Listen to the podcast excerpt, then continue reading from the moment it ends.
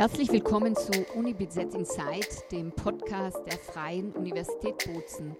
In dieser Ausgabe sprechen wir mit Professor Art von Besoyen, Professor für Industriedesign an der Fakultät für Design und Künste. Wir sprechen über Konsumverhalten, Forschung zu neuen Materialien und auch das Credo, dass es ohne nachhaltige Entwicklung keinen sozialen Zusammenhalt geben kann. Diese Überzeugung lehrt er auch im Master in Ökosozialem Design und im weiterbildenden Master Design für Kinder. Art van Bezoyen stammt aus den Niederlanden und lehrt seit 2020 in Bozen. Vicky Rabensteiner, Journalistin der Pressestelle der Freien Universität Bozen, begleitet sie durch diese Folge.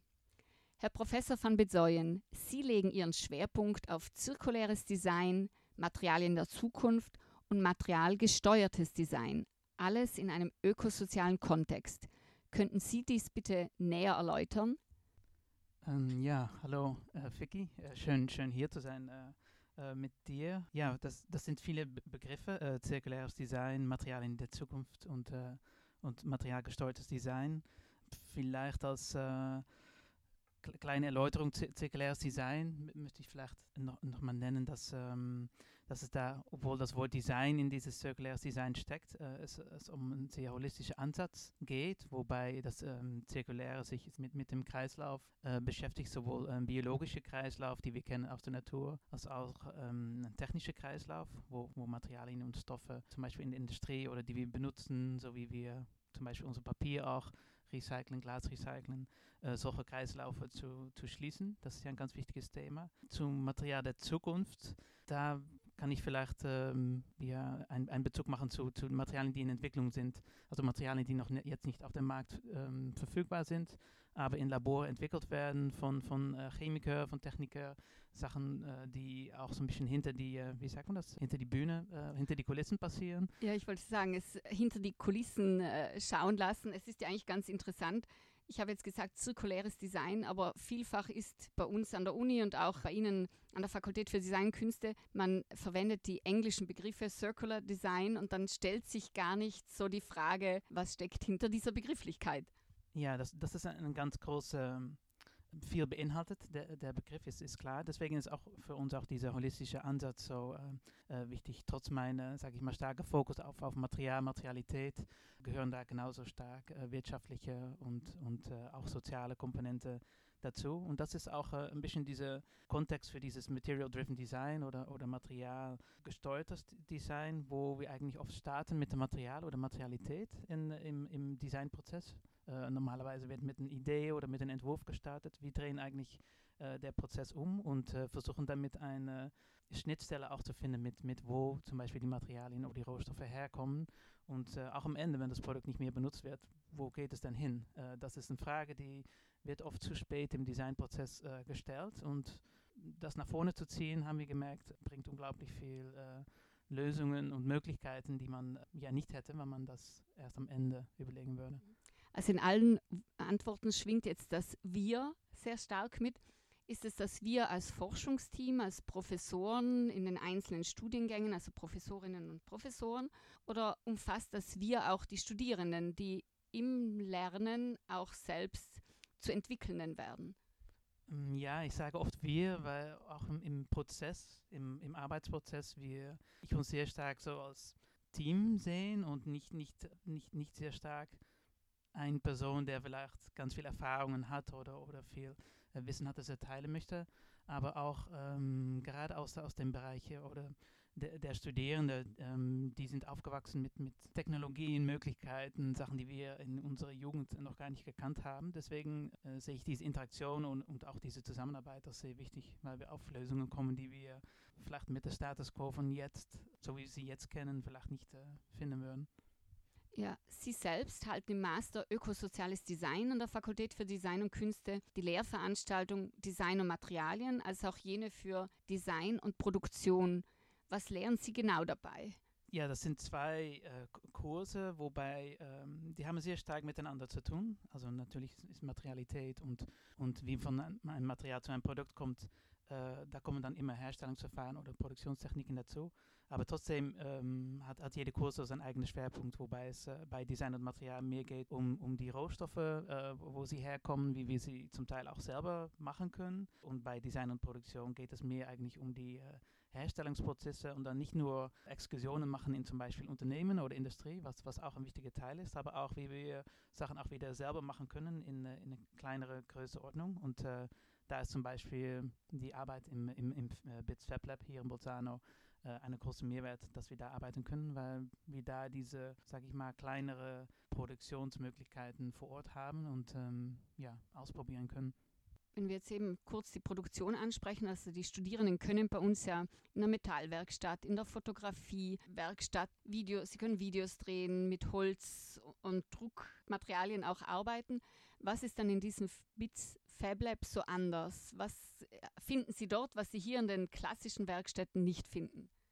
Ähm, was ganz spannend ist in, in, in das äh, Fab Lab ist, ich glaube einerseits die ähm, es sind vielleicht nicht unbedingt nur die, die Geräte, weil die, die doppeln sich zum Teil mit, mit äh, die Werkstätten, die wir auch vor Ort haben, aber sie sind ein bisschen anders präsentiert äh, und, und auch anders zugänglich gemacht. Das FabLab ist auch ein Ort, wo, wo äh, auch Nicht-Studierende selber Sachen herstellen können, produzieren können. Ich habe auch ein paar Freunde hier in Bolzano, die jetzt äh, ihre eigenen Sachen da vor Ort gemacht haben. Und äh, diese Schnittstelle oder Austausch auch mit, mit ähm, Einwohnern hier, das ist äh, ein, ein der größten Mehrwerte, glaube ich, vom FabLab, dass es eine ja, sehr, sehr offene Plattform ist, wo Ideen eingebracht werden können äh, und auch geteilt werden können. Und nicht nur mit äh, Studierenden aus dem Design, aber auch mit anderen Fakultäten und, und wie gesagt mit, äh, mit jeder, die hier in Bozen äh, ja, da reinkommt. Mhm. Wir reden hier von Ideen. Wenn Sie jetzt die jungen Studierenden begleiten, welches Mindset erleben Sie bei den jungen Leuten von heute und in welche Richtung möchten Sie sie als äh, Professor begleiten? Ja, mit, mit jungen Studierenden ist immer ganz spannend, dass äh, die hier immer sehr, wie sagt man es, un, unvoreingenommen äh, reinkommen, bringen äh, Ideen mit, äh, wo, wo man sich vielleicht fragen würde, ist das überhaupt möglich hier, obwohl wir ganz viele Möglichkeiten haben. Aber das ist eigentlich genau das, äh, das, das was äh, ich schätze auch in, in Projekten, dass vielleicht Möglichkeiten untersucht werden, die am Anfang vielleicht unmöglich erscheinen, aber ja, zusammen durch, durch händisches äh, Machen, Arbeiten, äh, wie gesagt, im, im, im Fab Lab oder in die Werkstätten zu entdecken, was, was möglich ist. Und ganz oft ist es so, dass diese erste Idee, die, äh, womit sie anfangen oder kommen, sich transformiert in ein, ähm, eine neue Idee, einen neuen Ansatz. Und, und mein, äh, mein Fokus ist ein bisschen darauf, dass diese Entwicklung von dieser Idee sich in so eine Richtung entwickelt, dass ähm, wie am Anfang gesagt, diese, diese soziale oder auch äh, wirtschaftliche und ökologische Kontext zusammenkommen in diese Ideeentwicklung. Mhm. Äh, wir gehen jetzt auch ein wenig auf Ihre Forschung ein. Also eine Ihrer jüngeren Publikationen trägt den Titel It's not easy being green. Also es ist nicht leicht, grün und nachhaltig zu leben. Sie haben dabei mit Designerin Paula Rachet weltweit nachhaltige Projekte besucht. Möchten Sie uns vielleicht dazu einen kurzen Einblick geben, was Sie gesehen haben und was Sie aus dieser Reise, aus diesen Besuchen mitnehmen für Ihre Lehre, für Ihre Forschung? Ja, das ist eine gute Frage, auch schwierige Frage. Wir, ja, die, die Reise, die wir äh, gemacht haben, die ist, die ist nicht so jung mehr. Wir haben in 2011 diese, diese Weltreise gemacht und die Publikation ist äh, das Jahr danach entstanden, also zehn Jahre her. Aber ich muss sagen, das Thema ist noch äh, sehr aktuell oder ich vielleicht sogar aktueller oder, oder sichtbarer, weil das Thema Nachhaltigkeit in die äh, Gesellschaft und äh, auch durch, durch, dieses Thema Circular Economy oder Circular Design, äh, wie sagt man das, salonfähig geworden ist. Es ist nicht mehr ein Spezialthema. Ja, diese sechs Monate zusammenzufassen ist, ist, ist äh, schwierig in einem Satz, aber was, was vielleicht ganz spannend ist, wir haben äh, ja, 184 Tage gereist, äh, zwölf Länder besucht, also die sind von Europa nach Südamerika gegangen, äh, Südostasien und sind dann danach über Japan zurückgekommen. Und was wir da gesehen haben, ist auch sehr stark die, äh, die, die Unterschied, was, was Sustainability oder Nachhaltigkeit bedeutet in, in verschiedenen Ländern und Kulturen. Bei uns hat es ja gerade sehr stark mit, mit das Thema Energie natürlich zu tun, äh, Material, äh, Ressourcen, die, die, die verschwinden. Aber man, wir haben zum Beispiel in Südamerika gesehen, dass es, äh, das Thema Nachhaltigkeit sehr stark mit der Urbanisierung in Verbindung steht, äh, dass sie da sehr stark versuchen, Städte so, so nachhaltig wie möglich zu gestalten. Äh, aber in, zum Beispiel in Australien äh, ging es bei Nachhaltigkeit fast nur um, äh, um das Thema Wasser. Wie kann man Wasser sparen, äh, weil die da unglaublich viele Trockenzeiten haben und andererseits schwere Regenstürme. Also da steht, wenn man über Sustainability spricht, äh, Wasser zentral. Und das ist ganz interessant zu sehen, wie unterschiedliche Aspekte eine, in dieser Diskussion eine, eine Hauptrolle spielen. Ja, und wir sagen, es ist zehn Jahre her und doch so aktuell wie nie in diesen Tagen der Aufzeichnung unseres Podcasts gab es Überschwemmungen in Süditalien, in Sizilien. Wir hatten unschwere Unwetter auf Ischia. Also es ist ein Thema, das uns immer stärker betreffen wird und nicht nur in Australien, sondern auch hier vor Ort in, in Europa. Und vielleicht, wenn ich eine persönliche Frage einfügen darf. Sie waren jetzt sechs Monate damals unterwegs. Wie viele Sprachen sprechen Sie eigentlich? Weil Sie sprechen jetzt, wir hören es gerade perfekt Deutsch. In welcher Sprache lehren Sie und ja, wie viele Sprache, Sprachen sprechen Sie? Mm, also meine, ja, mein, meine Muttersprache ist, äh, ist äh Niederländisch und äh, ja, ich habe ja 15 Jahre in, äh, in Deutschland, in Hamburg gewohnt. Äh, da da, da habe ich mein, mein Deutsch, mein Schuldeutsch erweitern können. Ja, auf die Reise haben wir natürlich viel, viel Englisch gesprochen. Das war also ein bisschen unsere, unsere Hauptsprache unterwegs. Und wir haben sogar noch einen ein kleinen Spanischkurs versucht zu machen in, in Argentinien um auch ein bisschen mit Spanisch äh, zu verstehen. Das, äh, da muss ich gestehen, da ist äh, meine Partnerin Paula Rache äh, da besser mit klargekommen. Die spricht schon sehr gut Italienisch und das war auch eine große Hilfe unterwegs. Aber ähm, zum Thema Sprache möchte ich vielleicht auch sagen, dass wir vieles, was wir gemacht haben vor Ort, waren auch Workshops, äh, händisch, wirklich mit, mit Materialien arbeiten mit, äh, mit den Leuten. Und da haben wir auch gemerkt, dass dieses äh, händische Arbeiten auch ein sehr, wie sagt man das, Handwerk, auch eine eigene Sprache sein kann und eingesetzt wird, weil mit manchen Leuten, die wir getroffen haben, konnten wir kein Wort sprechen, aber haben trotzdem über dieses Zusammen kreieren, zusammen machen in diese Workshops äh, uns verstanden und äh, ich hoffe auch an äh, ja, diese Idee und die Fragestellung übergebracht. Mhm. Sie sind ja jetzt mit Ihrer Familie eben über verschiedene Etappen Niederlanden dann nach Deutschland gezogen und jetzt nach Südtirol gezogen. Wie erleben Sie unser Land? Als erstes, wie erleben Sie es persönlich als Familie und dann eigentlich, wie grün erleben Sie unser Land, um an It's Not Easy Being Green ein bisschen anzuknüpfen an Ihre Publikation? Ähm, ja, hier zu sein ist, ist ein großer Wechsel. Äh, natürlich für einen Niederländer, der ein sehr flaches Land gewöhnt ist, ist äh, ja hier Südtirol schon eine, wie sagt man das, geografische Herausforderung. Aber, aber sehr spannend. Wir sehen das auch äh, bei, bei unserem Sohn, der, der, der fühlt sich schon äh, Südtiroler, der, der äh, auch Lebensmittel, der liebt Knödel und äh, äh, geht auch gerne in, in die Berge. Und äh, in diesem Sinne ist es für ihn, äh, nimmt er uns auch da total mit, das ganz spannend ist. Und ja, zum, zum äh, Umgebung oder, oder Grün, ja, kann ich natürlich sagen, dass hier unglaublich viel viel, viel Platz ist äh, auch, auch vorhanden. Da ist unglaublich viel Natur, Natur ähm, vorhanden für, für jede da. Wenn man guckt nach die, die Fläche, die hier, hier gibt und äh, mit, mit ja, etwas mehr als über eine halbe Million Einwohner, äh, da ist, äh, ja, ich glaube, 30, 40 Mal mehr Platz vorhanden, als, äh, als, als wir aus Deutschland oder Niederlande kennen.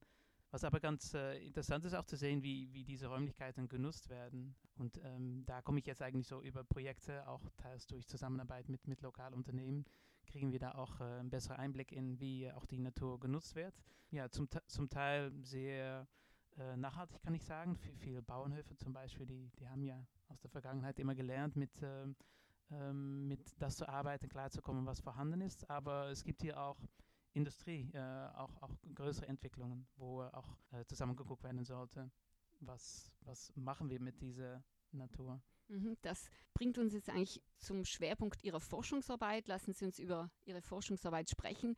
Sie selbst sagen, dass diese Forschung sich um Forschungsschwerpunkte wie ökosoziales Design, Biodesign, die Zirkularwirtschaft und auch die Materialien der Zukunft dreht, dass sich diese eben Forschung bei Ihnen auf einige Punkte konzentriert hat. Was können wir uns darunter vorstellen?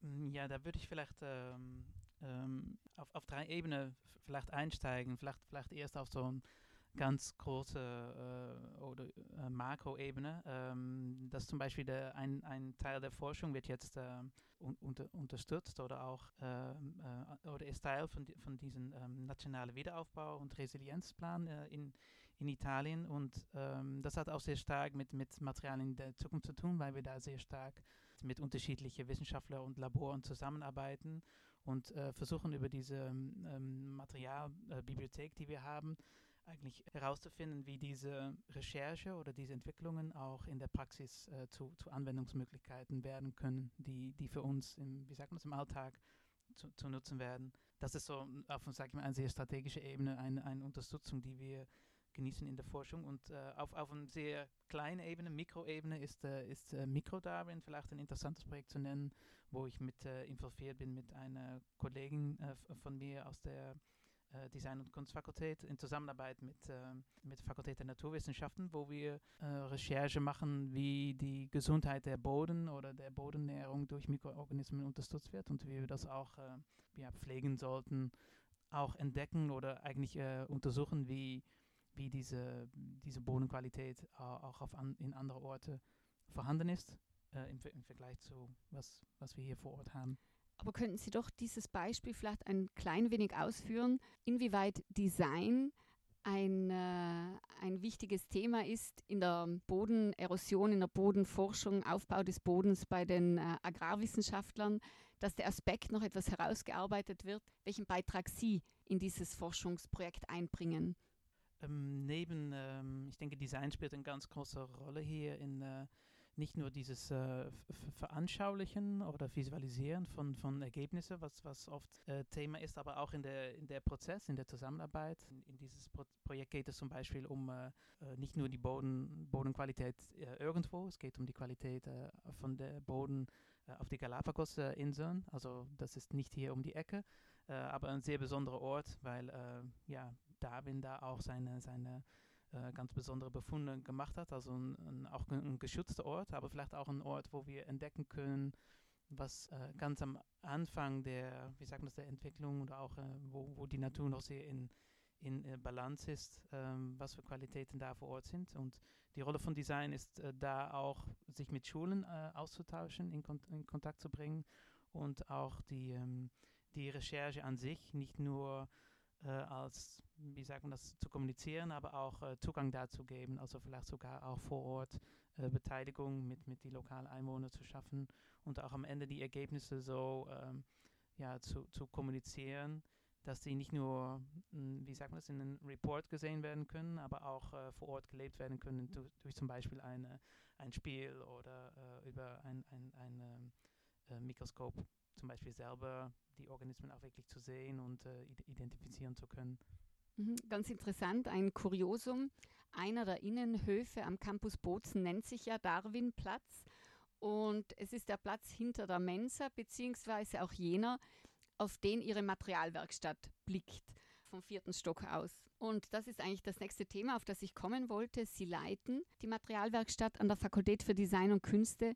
Was beinhaltet eigentlich diese Werkstatt?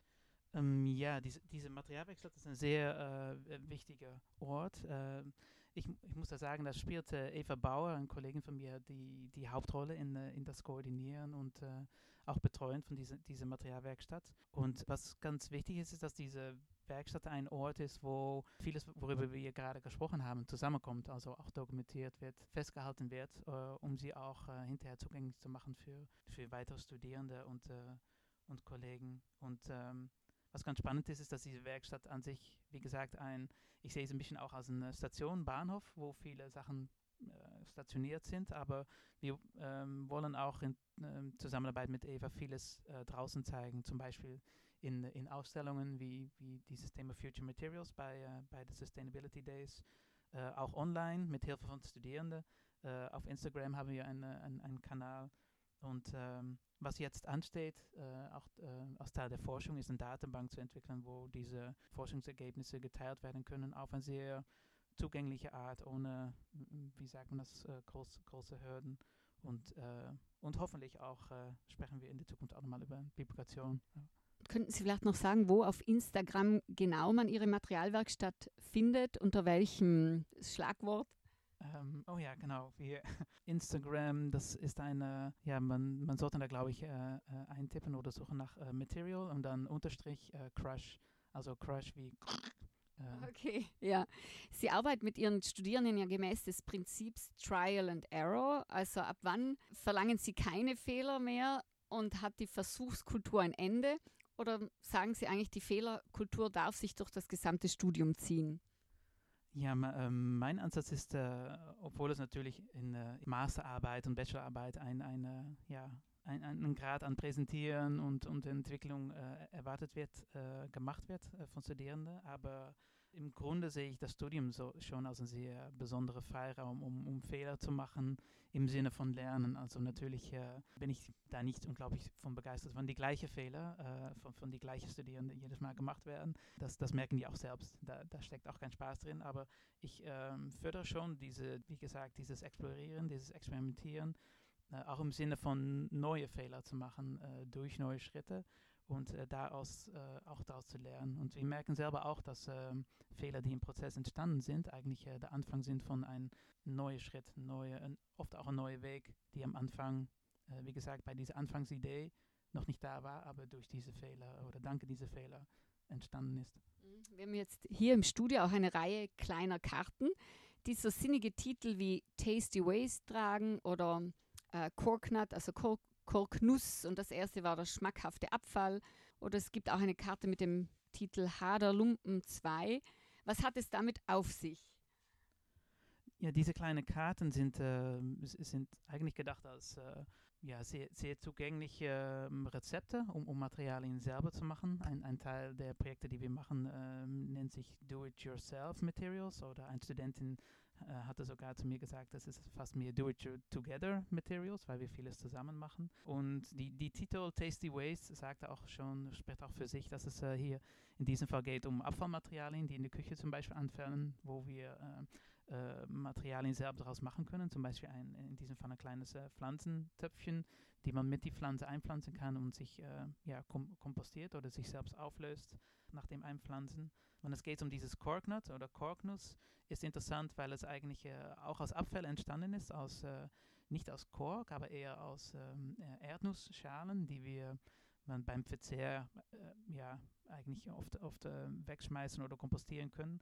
Aber man kann da mit ein, ein paar Zusatzstoffe, die, die auch sehr zugänglich sind, die haben wir sogar auch fast in die Küche, ein Material schöpfen, was sehr korkähnliche Eigenschaften hat, was auch ganz interessant sein, um zum Beispiel eine äh, in, in dem Modellbau oder falls wir ein Ersatzmaterial suchen für Kork, äh, was ähnliche Eigenschaften hat, das vielleicht sogar selber herzustellen aus, äh, aus Abfallmaterial. Und in diesem Fall ist es natürlich im Kleinen entstanden, in, in eigener Küche oder in diesem Fall auch in, im, im Fab Lab. Die haben auch ein Kitchen Lab, wo wir quasi professionell kochen mit, mit Restmaterialien. Aber wenn man das auch im größeren, wie sagt das, Kontext sieht, die Industrie, die, die Erdnussindustrie, die hat Unmengen von, äh, von Schalen und ähm, da könnte vielleicht dann auch ein neuer Wirtschaftszweig entstehen, die äh, ein ganz besonders neues Material auf den, auf den Markt bringt. Mhm. Also eben das Thema Material verfolgt Sie ja seit, äh, seit Lehrbeginn. Bevor Sie vor drei Jahren an die Uni Bozen gewechselt sind, haben Sie an der Burg Giebichenstein Kunsthochschule Halle gelehrt. Dies ist auch sehr hands-on, also experimentell eingestellt. Ist es für Sie dieser interdisziplinäre Ansatz, den Sie auch in Bozen in der Lehre zur Anwendung bringen möchten? Mm, ja, absolut. Da kann ich, äh, wie sagen das, da bleibe ich vielleicht mein, mein, äh, mein Ansatz äh, treu. Ja, diese, diese Hands-on-Einsatz sehe ich als sehr wichtig, ähm, teilweise um einerseits äh, das Material oder Materialität zu, zu verstehen. Wir sagen im Deutschen auch etwas äh, begreifen und, und dieses Greifen kommt auch äh, von, Begreifen kommt auch von von Anfassen äh, etwas in die Hand nehmen zu können, äh, über unsere Sinne äh, entsteht viel, viel Verständnis für, für Materialien, Materialität, was für Qualitäten die haben. Und, ähm, und das ist wichtig, das zu erleben, weil sonst ist es sehr schwierig, über mögliche Anwendungen äh, nachzudenken. Und das andere ist auch, dieses Hands-on bedeutet auch, äh, das Material sehr nah sein, nicht nur bei uns in der, der Materialbibliothek, wenn es schon ein, ein, ein Probe geworden ist, aber auch äh, im Sinne von Herkunft. Wir, wir waren zum Beispiel vor ein paar Wochen jetzt zum ersten Mal in, äh, meinem Leben in einer Marmorgrube hier äh, in der Nähe in, in Lhasa. Und äh, das ist auch ein, äh, ja, ein Ort, wo, wo nicht jeder einfach hinkommt, äh, aber zeigt auch ganz viel über zum Beispiel die, die Marmorindustrie, was für unglaubliche Geräte und, und äh, Logistik äh, damit mit zusammenbezogen ist. Und äh, weil es gerade aktuell unser Semesterthema ist, äh, ist das ein großer Mehrwert in, in das Verstehen von dieser Materialität, auch dieser Ursprung zu sehen, wo es herkommt. Und natürlich beschäftigen wir uns auch damit, jetzt damit, wo geht das äh, Ganze hin, weil es bleibt alles außer lokal. Es geht um die ganze Welt und da sehen wir auch die, äh, neben dieser sehr lokale Wirtschaft, auch die, äh, die globale Kontext. Mhm. Also Ihre Arbeit in der Materialwerkstatt wird auch in einer neuen Ausgabe des Wissensmagazins Academia vorgestellt. Das Magazin produzieren wir als Universität gemeinsam mit Eurac Research. Und darin werden Sie und die Werkstatt, die eigentlich mehr eine Materialbibliothek ist, vorgestellt. Wie wichtig ist diese, jetzt nenne ich sie Bibliothek, für Sie in der Forschung noch? Für mich ist es ein sehr wichtiger Ort. Äh, einerseits, wie, wie, wie erwähnt, es ist äh, wichtig, einen Ort zu haben, wo man Sachen äh, dokumentieren kann, hinterlegen kann, äh, sie auch zugänglich machen kann. Aber gleichzeitig äh, auch durch die Formate, äh, Wissen ist ja unnützlich oder man hat nicht so viel davon, wenn es nicht geteilt wird. Und diese Materialwerkstatt ist für uns ein Ort, wo wir ähm, wirklich Sachen teilen können, auch äh, Gäste einladen können, ähm, sowohl Unternehmen als auch Forscher aus, äh, aus die anderen Fakultäten. Obwohl dieser Raum sich in unserer Fakultät befindet, ist, äh, ist er äh, zugänglich und offen, äh, offen für alle in, in der Uni. Und ähm, ich muss sagen, die, die Forscher, die jetzt bei uns schon zu Besuch waren, äh, haben sich sehr gefreut, das, das, das kennenzulernen. Und ähm, ja, wir versuchen jetzt über dieses wie sagen das, diese Plattform, viele einzelne Recherchen zusammenzubringen, damit auch ein Schnittstelle entsteht zwischen, äh, was im Labor erforscht wird und was äh, von Designer und, oder Social Designer vielleicht für die Gesellschaft ähm, ja, nützlich werden gemacht kann. Mhm. Apropos nützlich für die Gesellschaft. Mitte Dezember luden Sie im Waghaus zur öffentlichen Veranstaltung Super Social. Wie wichtig finden Sie als Professor es, sich einem breiteren Publikum zu öffnen. Der Abend trug ja nicht umsonst den Untertitel Putting People First. Ja, Menschen äh, zentral äh, zu, zu, stellen in, in äh, alles, was wir machen. Äh, wir haben viel über, über Material geredet, aber natürlich funktioniert es nicht ohne Zusammenarbeit, dass, dass wir, was wir äh, vorher schon genannt haben. Und dieser Abend ist, glaube ich, äh, ein gutes Beispiel auch dafür. Es ist eine der ersten Veranstaltungen vom, vom Kompetenzcenter äh, was, was sich auch zusammenstellt aus, aus drei Fakultäten, also nicht nur Design und Kunst, äh, aber auch die, ähm, ähm, die, die, Wirtschaftswissenschaften und Naturwissenschaften, wodurch auch ein Dialog steht, äh, die, die sehr inter, interdisziplinär ist. Wir, wir gucken sehr unterschiedlich auf, äh, äh, wenn wir über Material sprechen, sehe ich eine besondere Ästhetik. Äh, meine Kollegin denkt vielleicht an die, ähm, die, die Herkunft, ökologische Kontext und mein anderer Kollege aus der Wirtschaft sieht vielleicht eine neues Business, Business Model. Und das ist ganz interessant, Sachen aus verschiedenen Blickwinkeln zu sehen. Aber diese, ähm, ja, sage ich mal, in diesem Fall Mensch zentral zu stellen, ist auch für uns jetzt eine Herausforderung, die nicht nur die, die, die, die Anwendungen, aber auch die Entwicklung zum Beispiel von Materialien oder auch in der Forschung sozialer zu gestalten und auch diesen Dialog anzugehen mit dem, äh, mit dem größeren Publikum, weil es macht am Ende keinen Sinn, etwas zu entwickeln, was äh, am Ende keiner haben will. Deswegen ist dieser Dialog so wichtig. Mhm. Das Kompetenzzentrum ist auch meine abschließende Frage in diesem heutigen Podcast. Sie sind ja seit diesem Sommer Teil des Führungsteams des neuen Kompetenzzentrums für ökonomische, ökologische und soziale Nachhaltigkeit.